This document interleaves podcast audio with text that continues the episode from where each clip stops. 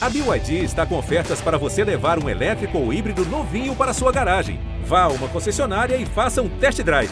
BYD, construa seus sonhos.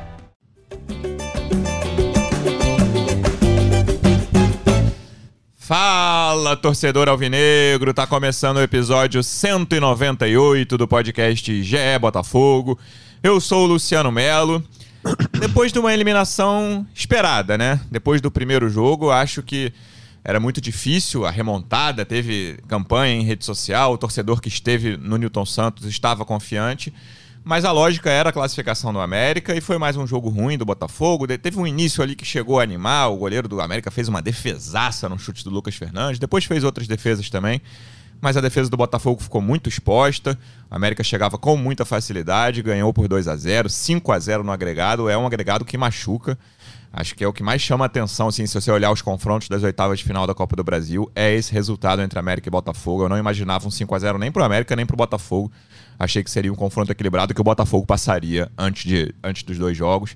Mas depois do primeiro, o América encaminhou muito a classificação e foi o que a gente viu ontem. Vamos discutir esse jogo, vamos discutir a entrevista do Luiz Castro. Ele se irritou com algumas coisas sobre os desfalques, que a imprensa não fala de desfalques na visão dele. E falar dos próximos jogos, né? Tem Atlético Mineiro, tem muito jogo importante. Agora é concentração total no Campeonato Brasileiro. É o que resta e é o que é importante nesse ano. A gente sempre falava isso aqui desde o início. Claro que a gente falava, ah, quem sabe chegar longe na Copa do Brasil, mas o brasileiro é a prioridade absoluta. Estou recebendo aqui uma das repórteres que cobrem o dia a dia do Botafogo no GE. Como é que você está, Renata de Medeiros? Seja bem-vinda. Opa, Lu, opa, todo mundo que está com a gente. Vamos tentar entender um pouquinho o que aconteceu com o Botafogo ontem e o que está por vir ainda para a próxima janela e nas próximas atuações. É isso também por aqui, representante do Botafogo no projeto A Voz da Torcida, do canal Setor Visitante no YouTube. Como é que você está, Pedro Depp? Seja bem-vindo. Fala aí, Luciano. Fala aí, pessoal, torcedor alvinegro. Tá difícil, né? Tá difícil vir aqui depois de, dessas derrotas, tentar explicar o inexplicável, né? Um, um, resultado que não se justifica, 5 a 0 no placar agregado contra o América. É, assim, mesmo com os desfalques que o Luiz Castro diz que a imprensa não fala, mas a imprensa fala, sempre faz essa ressalva.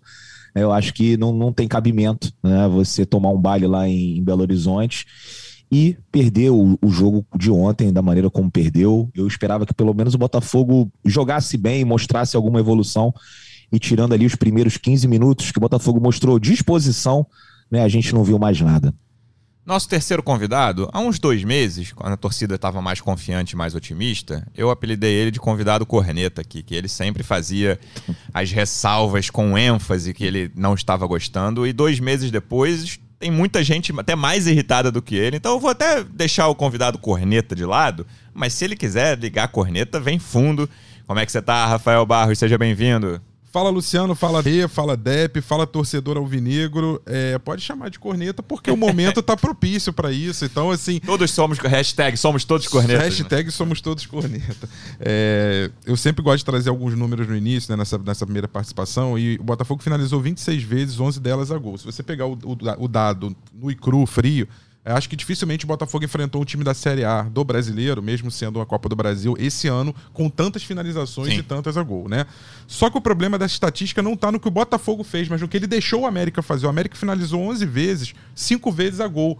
E não pela quantidade, pela qualidade. Quando o América chegava era perigo e era praticamente gol, né? O Gatito ainda fez uma defesa bonita. Então, assim, é, a lição que fica desse jogo, e a gente precisa usar esse jogo como lição para o Brasileirão, que é o que interessa agora, é que muitas vezes a questão não é a quantidade, é a qualidade. É a maneira como você executa uma estratégia, um planejamento. O Botafogo já se beneficiou disso contra a Inter, contra Bragantino. Ele fez propostas de jogo a partir das, circunstâncias e ele se saiu bem contra o Flamengo mesmo. Então, o Botafogo me, me pareceu um pouco perdido. A gente vai falar mais com calma sobre isso. Mas, assim, fica esse recado. Não é quantidade, não é oito jogadores atacando e só três defendendo, o goleiro e mais dois.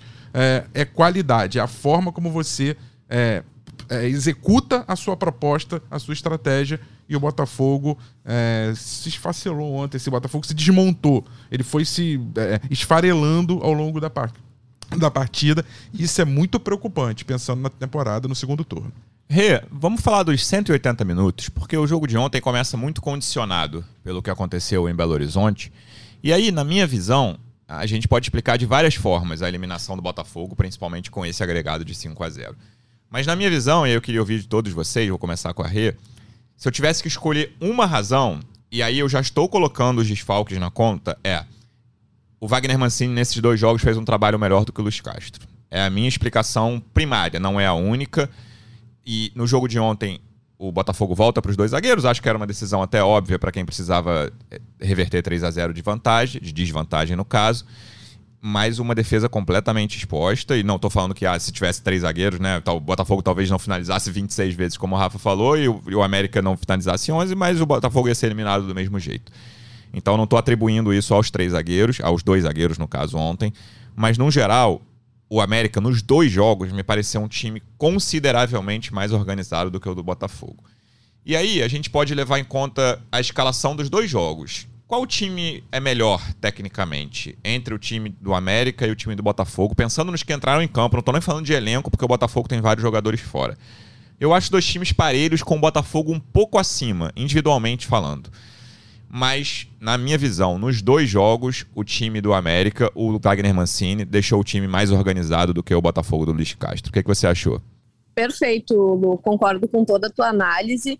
É, o que a gente viu, se a gente fizer um, um, mano a mano, assim, de cada, de cada jogador, posição por posição, a gente montaria uma seleção, entre aspas, é, muito equilibrada. Se a gente é, fosse selecionar 11 né, e, e, pegar os elencos dos dois times, é, nenhum time ia se sobrepor muito ao outro, porque as peças são muito parecidas, com uma leve vantagem, principalmente dos reforços que chegaram no Botafogo, como o Lucas Fernandes, que, de novo, para mim, foi o melhor do time, por exemplo, ontem. Uh, mas o que me chama atenção é que o time do Wagner Mancini, além de ser organizado, a gente consegue enxergar uma ideia do que ele imagina em campo, né? Do que ele pede para os jogadores, do que ele acredita. Claro que o, o América, é, não estou falando aqui que joga, sei lá, que nem o, o Liverpool, nem o Bayern de Munique, enfim, uhum. mas tem uma organização e, e fica mais claro o que o técnico pretende dos seus uh, jogadores. Para mim, o Botafogo não tem apresentado essa evolução nos últimos jogos, que esboçou lá no início do trabalho do Luiz Castro, como é, ele pretendia que o time jogasse. Os resultados não foram aparecendo, aí teve que mudar essa ideia para o jogo com três zagueiros. Ontem desfez essa ideia e a gente não sabe que tipo de jogo o Luiz Castro quer que o Botafogo exerça em campo. Ontem a gente viu um time muito desorganizado, pecando muito nas transições, isso me chamou muita atenção. Transição defensiva muito, é, muito ruim, tendo é, falha de compactação na, na defesa também, erros é, de, de posicionamento do Canu que foram agravados por essa exposição que, que ficou a zaga, né, com, com o fato de o Botafogo ter que sair na frente no placar e aí uh, é, partir para cima do, do América. Enfim, eu achei o time ontem muito desorganizado e para mim não ficou claro em nenhum momento da partida qual a ideia do Luiz Castro para o time ontem, né? Qual era a estratégia? Acho que foi muito uh, ali na, na, força de vontade, na empolgação, aqueles 10, 20 talvez minutos iniciais ali que o Botafogo conseguiu realmente pressionar. Tu já citou as chances claras, né? Não vou ficar aqui repetindo do Botafogo, mas me pareceu, não sei se vocês vão concordar, algo mais, é, é, muito mais de superação do que de organização. E é isso que vem me chamando a atenção e até, de certa forma, me preocupando para a sequência da temporada Rê, do Botafogo. Rê, sabe o que, que parecia? Eu vou falar uma. Eu tô fazendo metáfora hoje, eu, te, eu tô sendo vai, conectado no Twitter, vai. mas o Depp tá aqui, ele me incentivou, eu vou fazer minha metáfora. Vocês lembram aquele programa de televisão que você tinha um minuto, aí ligava um minuto e você ia com o carrinho de compra e você tinha que sair nas prateleiras enchendo o carrinho. Supermarket, Supermarket. Só, só os velhos vão lembrar. Só os velhos vão lembrar, supermarket. Você tinha um minuto para encher o, o carrinho de compra com o máximo de compra que você pudesse e no final de um minuto você levava tudo.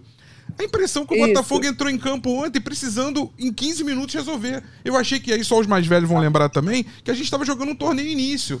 Que assim, é aquele torneio curto que cada jogo tinha 15 minutos, você tinha que fazer um gol, se não fizesse chutar uma bola na trave ou conseguir um escanteio, e aí todos os times se enfrentavam, era meio que o torneio para apresentar o campeonato. O Botafogo, gente, ele tinha 90 minutos e mais os acréscimos, vamos botar uns 95 a 100 minutos, para fazer três gols ou quatro. Eu, eu, não vi o Botafogo dividir esse tempo dele é, em uma estratégia racional.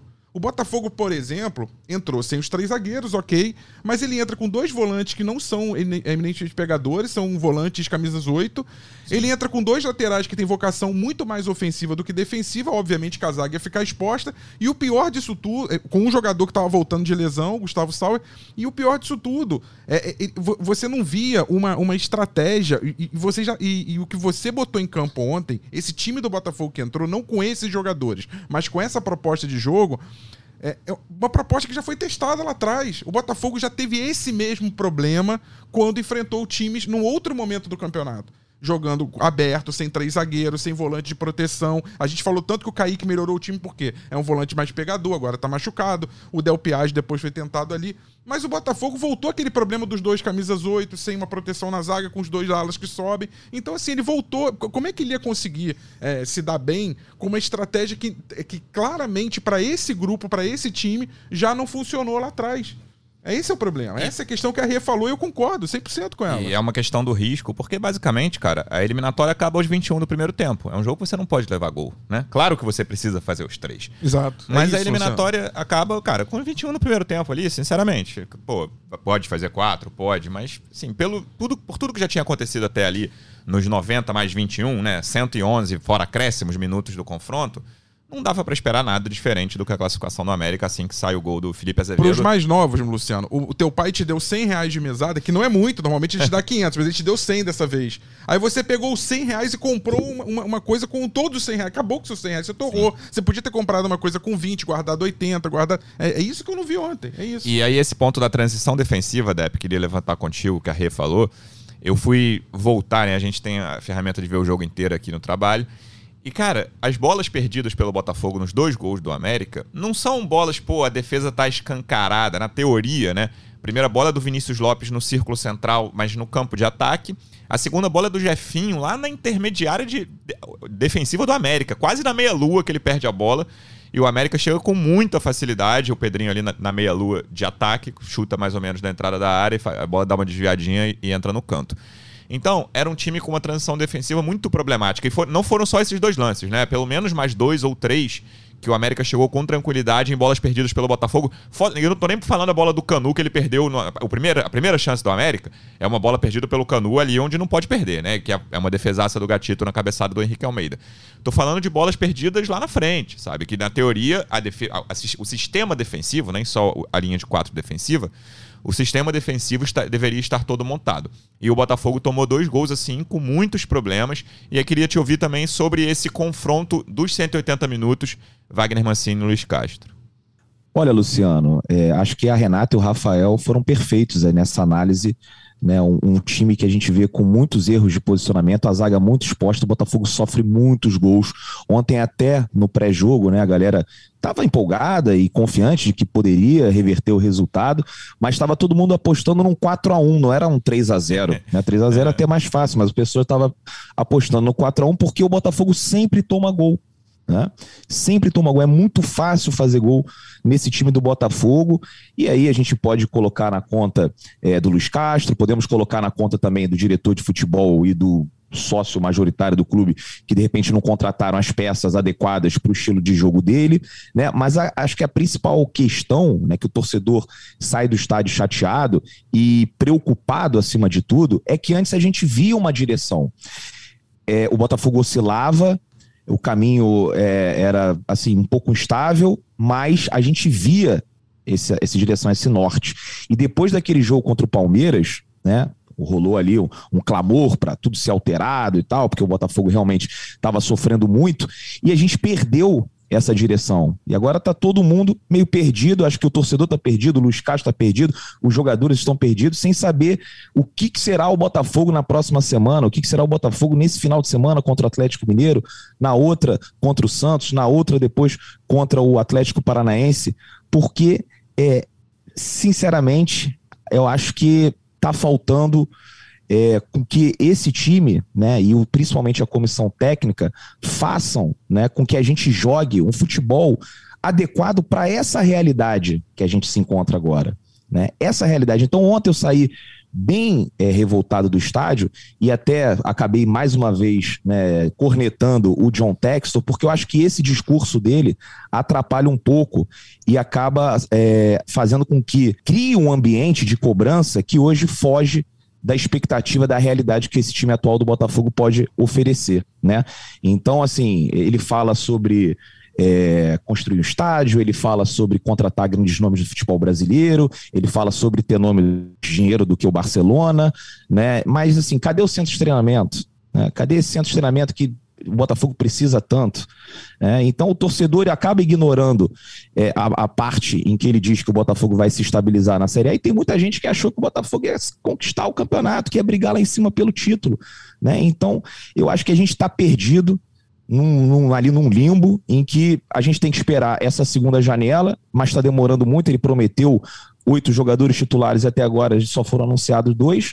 E aí a gente fica aqui debatendo coisas que, enfim, não, não, não, não vão para frente. Né? O que, que a gente pode falar assim? Ah, o Canu erro de posicionamento, ah, o Joel Carlio muito exposto, lento, né? O Botafogo dando muito espaço ali nos contra-ataques para o América, mas e aí? que, que vai ser do Botafogo na semana que vem? Isso que me preocupa mais. Né? Então eu não vejo essa solução. E eu agora, o, o, o que aconteceu nesse final de semana, nesse final de semana não, nesse confronto com o América Mineiro é vergonhoso, cara. Você toma um baile do Wagner Mancini, você toma um baile do Wagner Mancini, você toma um baile do Barroca, você toma um outro do Jair Ventura, e aí? E o Luiz Castro? 6x1 no placar agregado. 6x1 no placar pois é, agregado. É, cara. Pois é, e aí? O que, que a gente fala aqui? Então fica muito complicado. As pessoas me param no estádio e falam assim: e aí, Depp, vai falar o que lá no GE? Pô, tem que cornetar isso, tem que criticar aquilo, tem que falar. Mas eu, sinceramente, me sinto impotente, né? A gente fica aqui debatendo várias coisas, falando dos mesmos problemas há muito tempo. Só que, cara, não tem solução a curto prazo. É, tem que esperar e ver o que, que vai acontecer. Agora, esse processo vai ser doloroso, né? Tá todo mundo chateado, todo mundo irritado. Mas a realidade é que no final de semana a gente tem um outro jogo muito difícil. E aí, como é que vai ser o Botafogo? Garanto que vai ser do mesmo jeito que jogou contra o América Mineiro. Né? Enquanto não chegarem os reforços, Luciano, fica muito difícil a nossa situação. O Botafogo vive uma situação inédita no futebol brasileiro, Rafa, porque a gente ainda não viu um clube grande que foi vendido, né, cujo futebol foi vendido, na verdade, em crise técnica, porque o Cruzeiro, desde o hum. início do ano, né, só, o Botafogo e o Cruzeiro até agora foram vendidos, o Vasco está prestes a ser, mas no momento a gente só tem dois clubes grandes vendidos, que são empresas. E o, o Cruzeiro viveu um momento tecnicamente bom ali, mesmo no Campeonato Mineiro, quando foi, perdeu a final para o Galo. Não teve crise técnica, teve crise, muita disputa política, né? Fora de campo foi, o processo foi muito mais confuso do que no Botafogo mas dentro de campo está vivendo um momento tranquilo desde o início da temporada. A torcida comprou o barulho, o Pesolão não é um, é um técnico muito elogiado. E a gente vive no Botafogo uma situação de que, cara, que, que, é o Luiz Castro? Assim, qual é o, o, trabalho dele? Assim, a gente não conhece tão bem né, a, a, trajetória do Luiz Castro porque ele não é um cara de uma carreira muito longa. Ele é um cara que até foi contratado também por causa disso de muito. Uma carreira muito longa, eu digo em time principal, né? Ele tem a carreira longa, claro, mas ele trabalhou muito tempo em categorias de base e me dá a impressão de que ele não está tão acostumado a lidar com pressão. Né? O Shakhtar é um clube que não tem tanta pressão. Ele trabalhou no Oriente Médio, que é, tradicionalmente é, é um, um, local que, a, cuja pressão é, é, dos donos do clube, né? basicamente, né? não tem torcida. E ele chegou no Botafogo muito querido pela torcida no primeiro momento, né? A torcida comprou o barulho dele, mesmo antes de ver provavelmente a estreia, porque o Textor cantou essa pedra desde o início. A gente foi uma longa negociação, né? Até a, a, o anúncio, quase foi pro Corinthians, ainda teve isso. O Botafogo venceu uma disputa com o Corinthians, contribui para a autoestima do torcedor. E aí as coisas estão caminhando, e até essa sequência, esse foi o quinto jogo, né? Muito ruim eu falei várias vezes aqui que para mim nunca baixou de 5 e nunca é, esteve acima de 7 a nota do trabalho do Luiz Castro. Claro que é um trabalho que, na minha opinião, precisa de tempo. Mas até quando vai o tempo, Rafa? E é claro que isso é só uma resposta subjetiva, né? Cada um vai achar uma coisa. Mas na sua opinião, se o Botafogo mantiver uma sequência desse nível tão baixo como a dos últimos cinco jogos, fazendo a ressalva, eu vou fazer todas as perguntas aqui, Luiz Castro, fazendo a ressalva de todos os desfalques que o, que o Botafogo tem no momento. É, qual é o tempo necessário para esse treinador? em que momento, se essa sequência continuar assim, deve haver uma troca? Primeira coisa que me chama muita atenção, Luciano, torcedor alvinegro, é que o Luiz Castro é um técnico que nunca foi demitido na carreira. Isso é, é uma coisa sui generis no futebol mundial. Eu acho que nem o melhor técnico do mundo, se você pegar aí é, provavelmente nunca passou por uma situação de ameaça, pelo menos. E se ele não passou por situação de ameaça, não é porque é, ele seja necessariamente um técnico maravilhoso. Ele é um técnico muito gabaritado, veio credenciado mas porque ele treinou a base do Porto há muito tempo, ele trabalhou no futebol ucraniano no Shakhtar, onde existia um, um, um todo uma, um, um, trabalho mais amplo, uma expectativa é, proporcionais ao que era o Shakhtar. Então, quando você joga uma competição internacional, você não espera que o Shakhtar vá vencer uma Champions League. Quando você joga uma competição local, pelo poderio, pelo poderio financeiro, econômico, pela estrutura que o Shakhtar tem, ele praticamente reina soberano. Então, assim, é, esse técnico, o Botafogo contrata e nas últimas coletivas a gente vem percebendo uma impaciência uma, um, um, uma, um discurso assim com que a gente tem falado, né?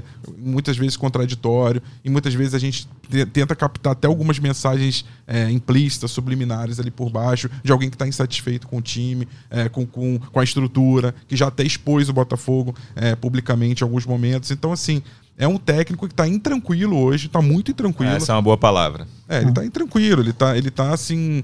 É, ele não, não tá com calma, com tranquilidade para trabalhar. Não, é, e, e, aí a questão é, do, do, DM, a questão estrutural, acho que eu volto na tua pergunta no último podcast para mim, é o quanto de cada é, elemento, né? Quanto de, qual a porcentagem, ou qual é, a contribuição de cada elemento, não só do Luiz Castro nessa crise pela qual o Botafogo vem passando, e é muito difícil a gente mensurar isso certinho. Ah, não, é 30% do Luiz Castro, 20% do DM, 80, 50% do Textor. Não, não dá para você dividir dessa forma. Mas o que a gente sabe é que é um, e eu venho falando muito isso, é um problema estrutural maior. É um problema que não começa quando a bola rola na saída e não termina quando o juiz apita o final do jogo. A gente vai estar é, tá presenciando a segunda grande crise do Botafogo em quatro meses. A primeira, quando o Botafogo ficou um mês sem ganhar jogos e perdeu é, quatro partidas. O último jogo, aquele contra o Havaí, contra o do Kevin. É uma sequência que começa diante do Fortaleza com a vitória de 3 a 1 e termina quando o Botafogo ganha do São Paulo por 1x0, os dois jogos do Newton Santos. Né? E o Botafogo perde quatro jogos seguidos, empata um, faz um ponto em 15 possíveis. Né? E esse é o segundo momento. Um gol marcado em quatro jogos. E, né? E, na minha visão, esse segundo momento, o desempenho é pior do que no primeiro, na, durante a sequência. Porque o, o desempenho é muito ruim nessa sequência atual O desempenho é pior porque você já testou alternativas. Eu volto à primeira resposta do, do, desse podcast. A gente já testou alternativas, a gente já viu o time jogar com, com dois zagueiros, com três zagueiros, com 3-6-1, com 3-5-2, com 3-4-3. Se você pegar toda a, a, gama de esquemas táticos possíveis, o Botafogo já jogou praticamente todos, Luciano. O Botafogo jogou no 4-2-3-1, no 4-4-2, no 4-3-3, no 3-4-3, no 3-5-2, no 3-6-1. Ele já jogou em tudo, ele já testou tudo. A, a Rei falou é, dificuldade da, da recompactação, da volta. O Botafogo já usou estratégia de, de descer lateral, já usou estratégia de, de botar é, é, trinca de volante. Ele já tentou de tudo. E, e, e, por mais que você mexa, que você mude, a coisa não acontece. Então, quando isso, quando esse cenário, quando esse diagnóstico está dado, qual que é a alternativa? E aí eu te pergunto, se o Luiz Castro amanhã ou depois sentir que o trabalho dele não está legal e ele, Luiz Castro, não pedir demissão, é, e eu já perguntei isso pro Depp no, uhum. no podcast que eu apresentei, o, você tava de. E, e, e, eu falei, alguém vai demitir o Luiz Castro? Quem que vai demitir o Luiz Castro? É, me parece que o Textor vai dar tempo a ele, e nesse momento é uma questão mais até do Luiz Castro. Aí eu queria ouvir da Rê, que já, já entrevistou o Luiz Castro e tá no dia a dia. Ontem eu fiquei até surpreso com o tom da entrevista, porque eu vi o jogo pela TV, estava na redação. Em vários momentos ao longo do segundo tempo, né, já com, a, com o confronto resolvido, a transmissão focou o Luiz Castro, assim, uns três ou quatro momentos. E ele estava para baixo, estava calado, com uma postura meio passiva. E não é, não tô falando passivo em tom de crítica, não, porque, enfim, o confronto estava encerrado ali, faltando 15, 20 minutos para acabar. E no, na coletiva, até o Lédio Carmona, nosso companheiro, falou na transmissão: olha, não, não duvido, ele não, ele não, obviamente não cravou, mas falou, cara, não sei se ele vai querer ficar. Falou algo assim, ele e Luiz Castro.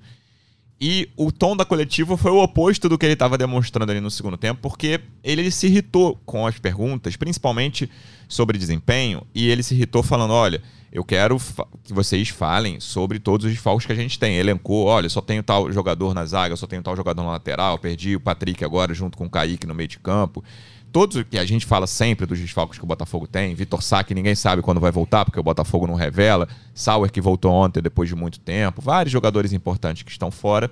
O Lucas Fernandes chegou a ficar fora e tem jogado bem, concordo com o que a Ria falou no início, que foi o melhor do time. Tudo isso, ele se irritou e aí, tipo, atribuiu a. a falando, ah, atribuiu não, mas é, falando, ah, a imprensa não só fala da parte negativa, e aí você vê os casos que aconteceram nos jogos de ontem, falando da violência, nos jogos tanto do, do Santos quanto do Santos, Corinthians e Santos e, e Flamengo Atlético Mineiro. E aí falou, ah, chegou a falar em hipocrisia durante a resposta. O que, que você sente nesse dia a dia, Rê, do Luiz Castro e do que ele pensa dessa, desse momento conturbado no Botafogo? Olha, Lu, é, que eu sinto, assim, até em, em, em, conversas informais que a gente tem com o Luiz Castro e, e bastante bastidor, assim, que é um técnico que dá essa abertura para a gente conversar, sabe? Para ouvir também, para falar. E o que eu, né, que eu noto, assim, acho que o Rafa usou uma palavra que, que encaixa muito com esse contexto, que é intranquilo. Uh, eu acho que ele sente, é, simplificando bem, assim, algo do tipo: estão me cobrando é, resultado para ontem e não me dão a estrutura para ontem.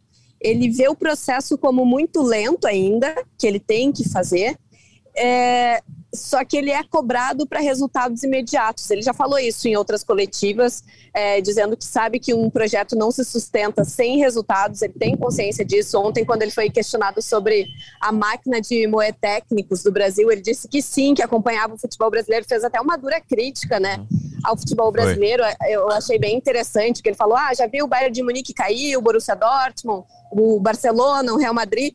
É, em qualquer lugar do mundo os campeões não caem de divisão. Por que, que no Brasil cai? Então ele propôs essa discussão assim, ele é até meio filosófico, né, nesses momentos, assim, convidando todo mundo para fazer essa autorreflexão sobre os problemas é, do futebol brasileiro e ele se enxerga nesse contexto, tendo que é, dar um, esses resultados, né, para sustentar esse projeto a longo prazo. É, em uma oportunidade que eu falei com ele, ele contou detalhadamente o que ele fez lá no Porto, né, de, de formação desde o sub-15, de pensar jogadores do sub-15, do sub-17, do sub-20, botarem a treinar não sei aonde, e aí esse projeto formou o técnico que hoje é auxiliar do Klopp, formou não sei mais qual técnico, formou não sei quantos jogadores, 150 milhões de euros em não sei quanto tempo. Enfim, ele tem uma ideia assim de projeto a longo prazo que é maravilhosa, que no papel é lindo se acontecer uh, o mesmo que aconteceu lá no Porto ou algo parecido aqui no Botafogo, mas na realidade acho que ele está um pouco desiludido, sabe? É, do, da forma como ele vem sendo cobrado, do dia a dia também. que ele vem enfrentando, é, do departamento médico que está lotado, enfim, acho que todo esse cenário vem desiludindo um pouco ele e criando esse discurso desconfortável que ele deixa muito claro a cada coletiva de imprensa que ele dá. Não sei se vocês uh, concordam que, que o, o, a avaliação dele está mais macro do que no, no atual momento, mas é pelo menos a impressão que eu fico nos bastidores. É, eu tenho a clara impressão de que ele não esperava enfrentar tantas dificuldades no, no início, assim, porque o Textor, como o Depp falou, e eu acho que isso tem a ver com a, a forma de comunicação do Textor, a forma de vida, a forma como o Textor enxerga a vida, ele é um cara muito otimista, né, de, de, em tudo, assim, eu até acompanhei a primeira entrevista coletiva dele no Lyon e é a mesma coisa, assim, eu via até jornalistas franceses que estavam muito pé atrás, muito receosos com a, com a venda para o Textor e vi dois ou três, assim, mais otimistas depois da primeira coletiva, porque ele é um cara que que se vende bem e que tem uma visão que, é, que os torcedores, e nesse caso até jornalistas, gostam de ouvir para os clubes que ele, que ele compra. E certamente ele vendeu para o Luiz Castro, Depp, isso é curioso quando você fala de comunicação do Textor, que me parece que o Luiz Castro é uma vítima disso, até é. também pela, pela, pela conversa, pelas, pelas conversas, no plural, né? Porque foram várias conversas iniciais até ele chegar ao Botafogo. Ele é uma vítima de, de um dono extremamente otimista e talvez pouco realista, né? Pelo menos nesse primeiro momento de Botafogo. Claro que pode mudar e a visão super otimista do Textor ainda pode dar certo. Acho que tem boas chances de dar certo. Não sei se tão, tão dá certo quanto, tanto quanto ele imaginava, mas dá certo num, num patamar satisfatório para a torcida. E o Castro certamente ouviu isso, e claro que foi oferecido muito dinheiro a ele, e falou: pô, eu não vou enfrentar tanta dificuldade nos meus primeiros quatro, cinco meses de Botafogo, isso não vai rolar. E aí, essa visão do Textor não dando certo nesse início, que até você falou em caminho certo ontem no seu vídeo, deixa o Castro numa situação difícil de falar, cara, não foi para isso que eu vim aqui, né? Não foi para ficar me mandando tomar naquele lugar todo jogo do Botafogo em casa praticamente, que eu vim para cá e eu quero, mas ontem ele, ele foi muito incisivo, só para ressalvar aqui. Ele foi muito incisivo, dizendo: eu vou ficar aqui até meu último dia, eu vou cumprir o meu contrato e vou trabalhar.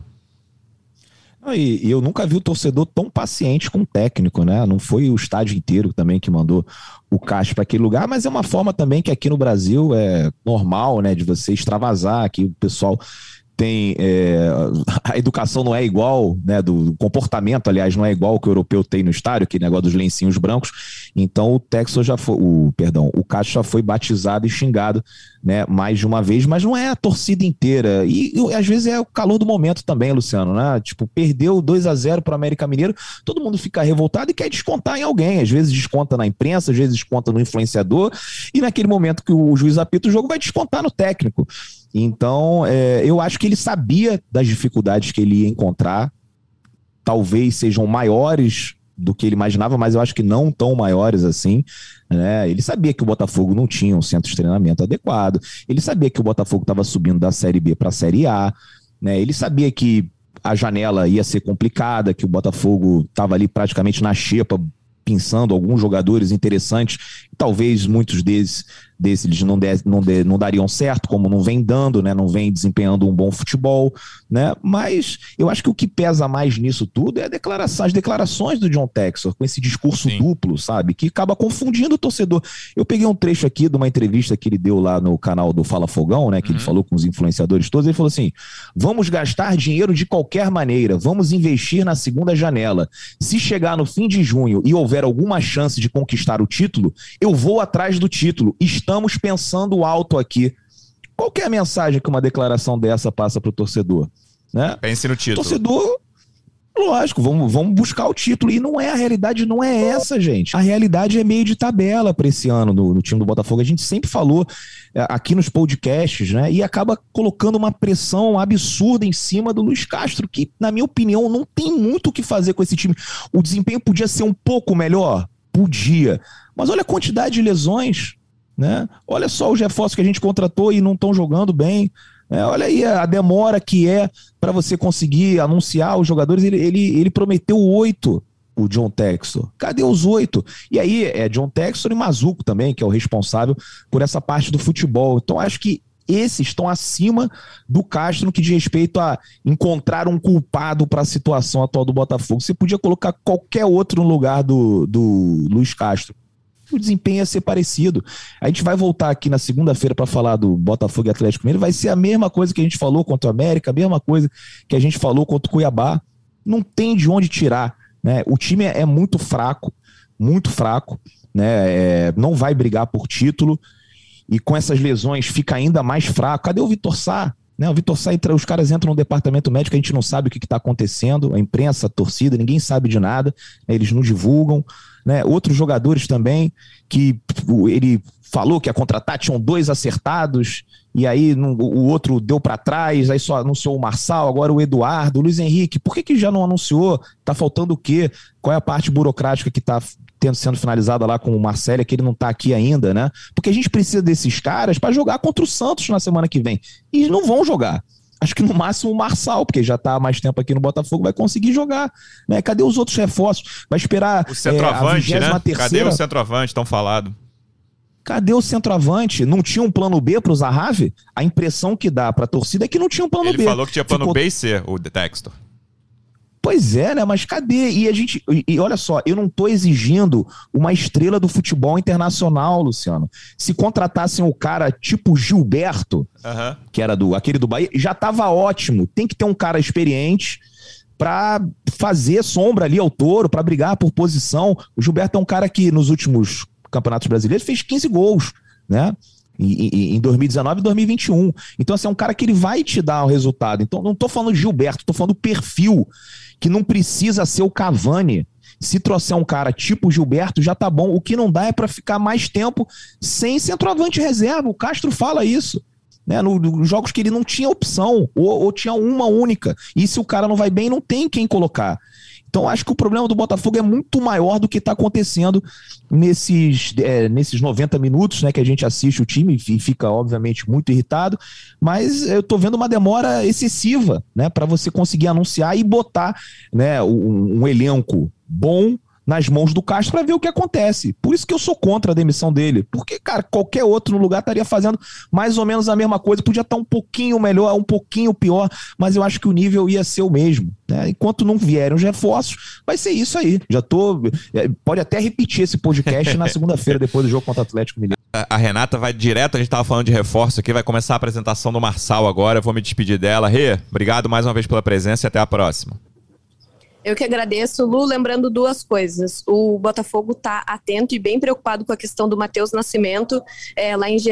Globo a gente é, especificou melhor essa história, contou melhor essa história, porque há um projeto para o Matheus Nascimento jogar em times do Textor na Europa para tentar seduzir ele, para que ele aumente esse vínculo com o Botafogo, que vai até o meio do ano que vem, ou seja, no fim desse ano ele pode assinar um pré-contrato e deixar o clube de graça, assim como foi com o Rafael Navarro.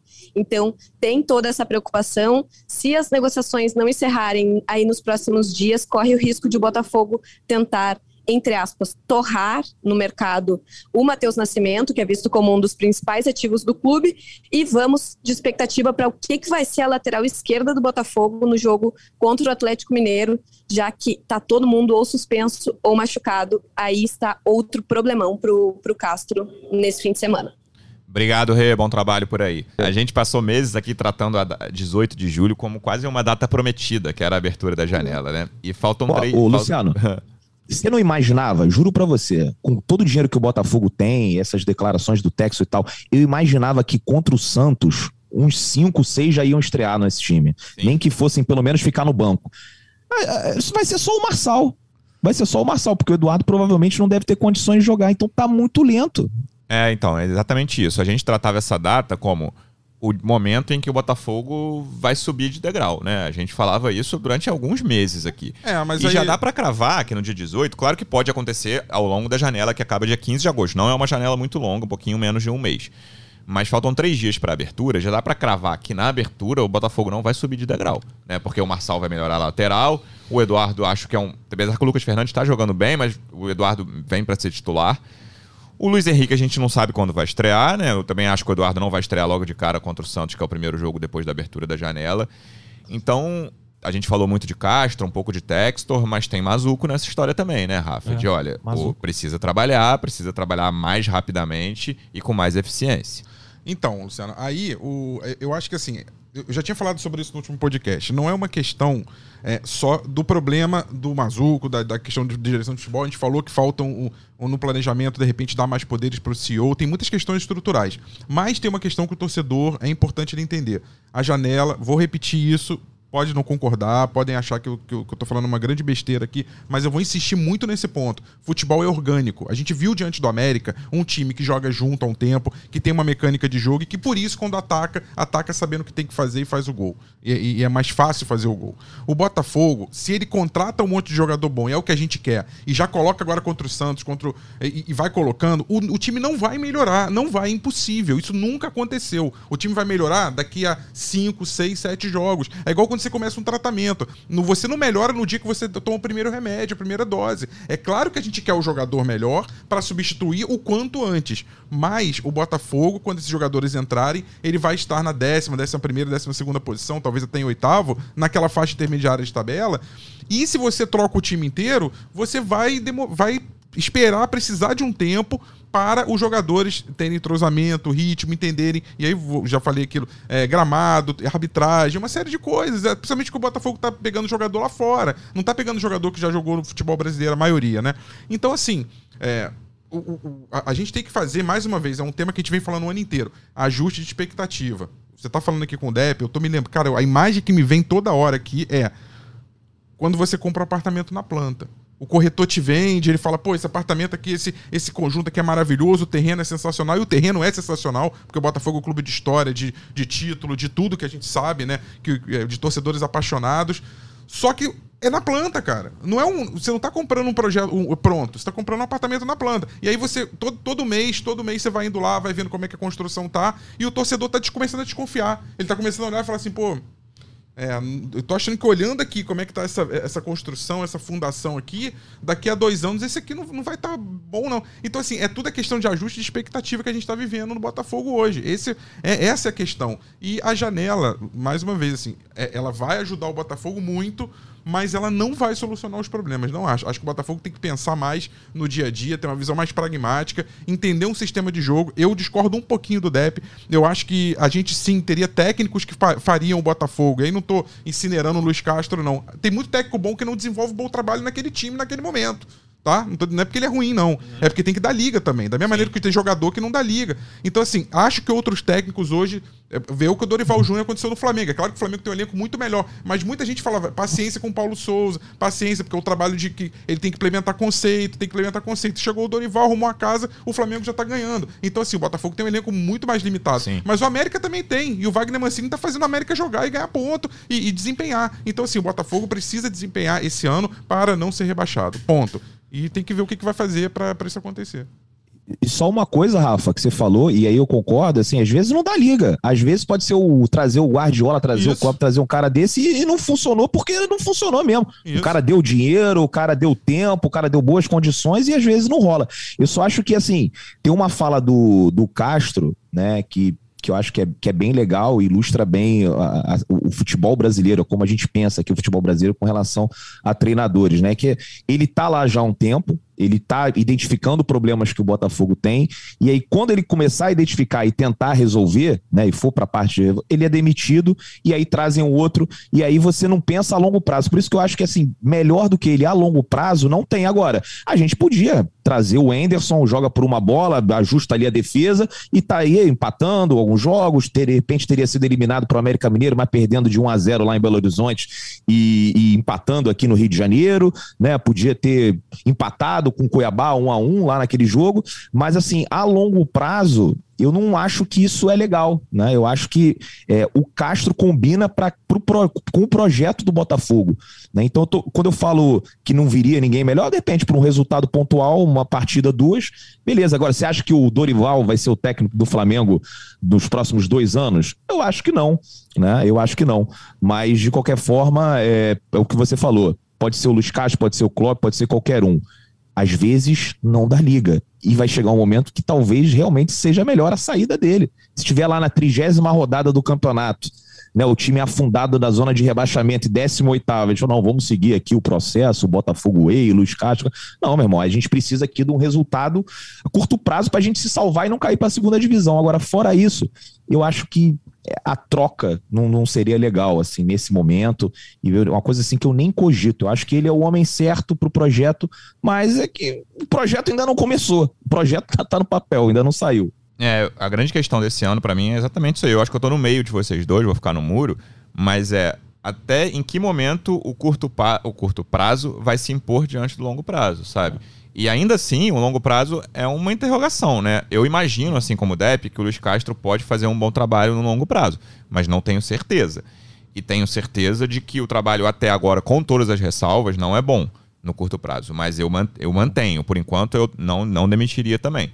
Só acho que tem que ficar ligado para, num certo momento, o curto prazo pode se impor. E só para não parecer que eu tô falando só do Luiz Castro, Luciano e Depp, torcedor alvinegro, é, na, na minha visão, assim, para deixar bem claro, é, o, o Luiz Castro tendo uma pré-temporada, um campeonato carioca com menos pressão, é, três, quatro meses, porque a Copa do Mundo vai, vai, vai aumentar ainda mais a intertemporada né, desse ano, então em dezembro você já pode começar a trabalhar elenco, tudo, tudo isso. Você com esse tempo para entrar no brasileiro já testar com o elenco testado, com a janela adequada aberta e com contratação com tudo, faz mais sentido para mim você começar um projeto de longo prazo. O que aconteceu com o Botafogo foi que ele trocou a chave com a temporada no meio. E se você hum. trocou a chave com a temporada no meio, para mim não faz sentido você ter mudado tudo com a temporada no meio. Era mais seguro você ter feito uma transição lenta, até com o técnico que conhecesse mais o futebol brasileiro, até com jogadores que tivessem jogado mais vezes a Série A, para que esse ano fosse um ano não só de manutenção na Série A, mas também que o Botafogo tentasse uma Sul-Americana, que tentasse uma pré-Libertadores. Para quê? Para ter algo melhor a oferecer para o ano que vem. Aí sim, quando chegasse o técnico para trabalhar a longo prazo com 4, 5 meses de pré-temporada, que ele não teve.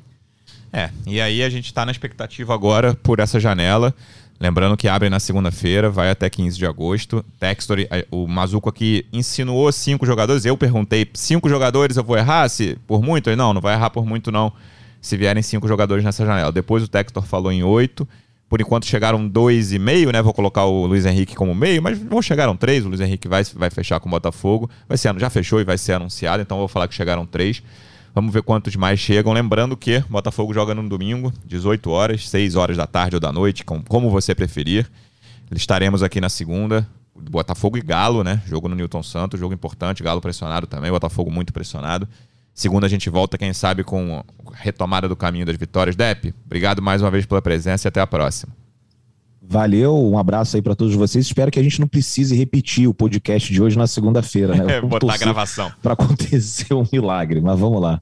É isso, um Rafa. abraço aí a todos. É isso. Rafa, obrigado mais uma vez pela presença e até a próxima, amigo. Valeu, Luciano. Valeu, Depp. Valeu pra Rick, já se despediu. Torcedor alvinegro, a mensagem tem que ser sempre de esperança. Quando a gente brinca aqui que é corneta, uhum. a gente quer o bem do Botafogo, claro. né? É, tá falando aqui para melhorar. Então, espero de verdade que a gente volte aqui no próximo episódio para falar de uma vitória e do início da recuperação alvinegra. Que assim seja, torcedor alvinegro. Obrigado mais uma vez pela audiência. Até a próxima. Um abraço. Partiu, louco, Abreu! Bateu!